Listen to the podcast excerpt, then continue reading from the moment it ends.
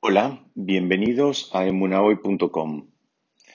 Estamos estudiando la Perashá Shemini y en ella la Torá nos da toda una serie de referencias para poder determinar cuáles son los animales puros y cuáles son los animales impuros. Cuando la Torá eh, comienza a hacer eh, hincapié en los detalles que tenemos que tener en cuenta,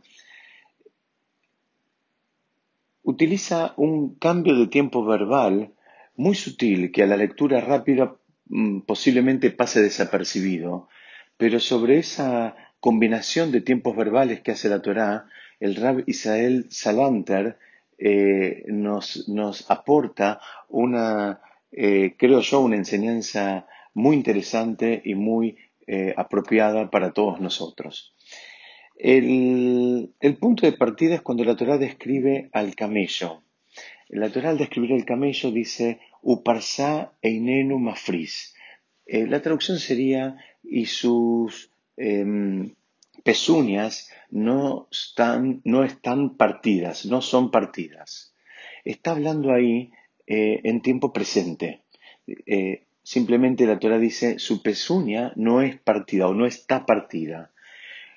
Inmediatamente después, la Torah habla de otro animal que en hebreo se llama shafán. La traducción al español es damán. Es un pequeño mamífero que se parece a una marmota y a diferencia de un conejo, de una liebre a los que se parece ligeramente, tiene orejas más cortas y sus patas son de pezuña hendida. Cuando la Torah habla de este animal, de este eh, shafán en hebreo, damán en castellano, eh, dice, ufarsa lo yafris.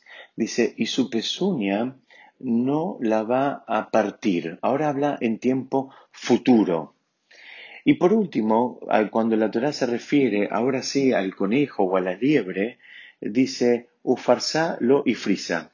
Y su pezuña, eh, la traducción sería no la separó o no la eh, eh, no la tuvo hendida, habla en tiempo pasado.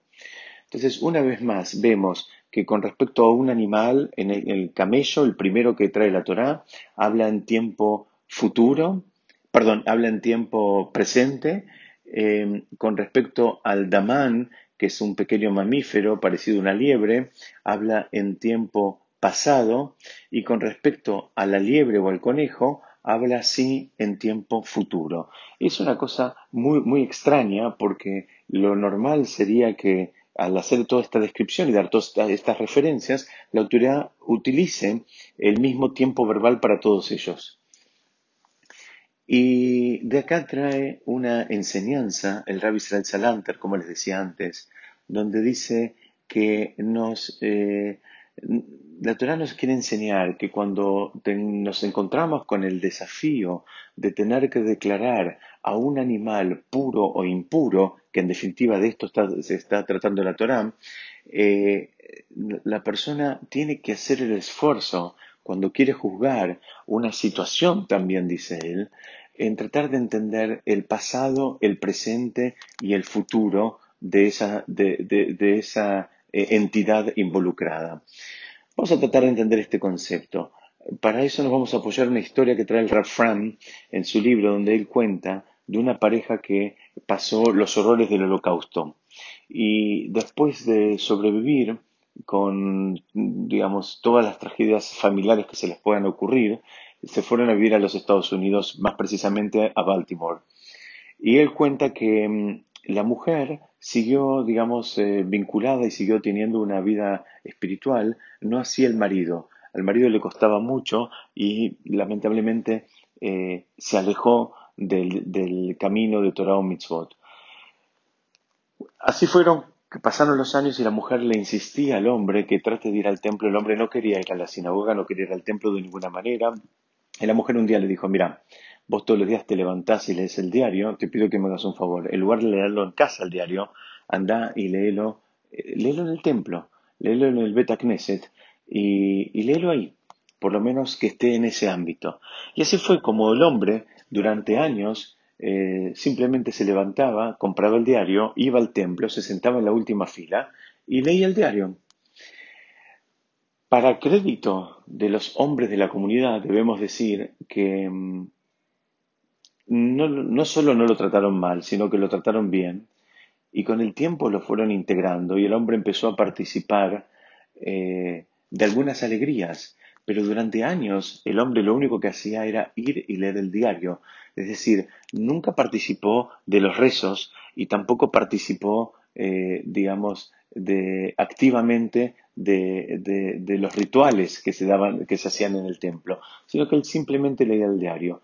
Como les decía antes, con el tiempo él empezó a participar de algunas alegrías que había ahí se fue involucrando. Ahora sí, después de muchos años, empezó a rezar él también, a participar del minyan, de los rezos, y por último el hombre se terminó convirtiendo en presidente de la comunidad. Esa es la historia, es una historia eh, que la, realidad, en realidad si cualquiera de nosotros nos llegamos a encontrar con un hombre, somos honestos y, vemos que lee el diario en el templo, lo primero que vamos a pensar es que es, una, que es un desubicado. Eh, por lo menos no lo vamos a pensar en nuestro corazón. Eh, tal vez, quizás no se lo digamos, pero lo más probable es que lo pensemos. Y lo, digamos, y- y si nos ajustamos un poquito a la realidad, eh, lo más probable es que un hombre que haga eso sea echado o sea maltratado o sea descalificado por hacerlo en el templo, no respetando la santidad del lugar y, y- todos los comentarios alágicos que se nos puedan ocurrir.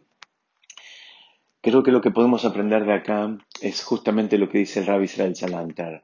El Rabbi Israel Salanter insiste y dice, antes de declarar que una persona o una actitud que está tomando una persona es pura o impura, esforzate en conocer y en entender el pasado, el presente y el futuro de esa persona. Porque la realidad de las cosas es que no sabemos las batallas que cada persona está librando. No sabemos la historia, no sabemos la mochila con que viene, no sabemos cuáles son los desafíos que está enfrentando, no sabemos cuáles son las angustias que él tiene. Entonces, esa es la gran enseñanza que nos trae la Torá. Y nos dice, antes de calificar a alguien como puro o impuro, trata de conocerlo, trata de saber de vuelta el pasado, el presente y el futuro hacia dónde apunta, porque ese futuro tal vez lo puedas eh, eh, predecir conociendo el pasado y el presente del- de la persona. Y ese es el esfuerzo doble y triple que tenemos que hacer, de no descalificar a nadie, de no eh, eh, considerar a nadie a priori como impuro, eh, porque por lo menos debemos ser honestos y saber que la información que tenemos es, en el mejor de los casos, incompleta. Y ese es el desafío que podemos aprender de una alajá, de, un, de una enseñanza que trae la Torá, que para muchos de nosotros podría parecer como algo que no lo necesitamos, porque hoy ya tenemos codificado y ya sabemos cuáles son los animales que son eh, aptos para consumo y los que no lo son. Ya sabemos cuáles son los animales que son kasher y los que no lo son. Ya sabemos cuáles son los animales puros y los que no lo son. Pero la Torá tiene 70 facetas, 70 aristas por donde la podemos estudiar. Y justamente el Rabbi Israel Salanter te dice, ok, lo de los animales tal vez ya lo sentís como un tema resuelto. Vas a un almacén kasher y lo que te venden es- es apto y lo que no te venden es porque no se puede. Muy bien, pero hay todo un, em- un aprendizaje que podemos y debemos esforzarnos en hacer lo propio, que tiene que ver en el trato que nosotros eh, le damos a las personas con las cuales interactuamos. Y ese es el verdadero desafío, y es entender una vez más que cada persona está luchando una batalla personal que nosotros no la sabemos, no la conocemos y que antes de juzgarla, por lo menos nos tenemos que tratar, tomar el trabajo de saber un poquitito más del pasado y del presente de esa persona y quizás ahí colaborar para que el futuro sea un poquitito más feliz para todos. Muchas gracias, Besat seguimos estudiando la próxima.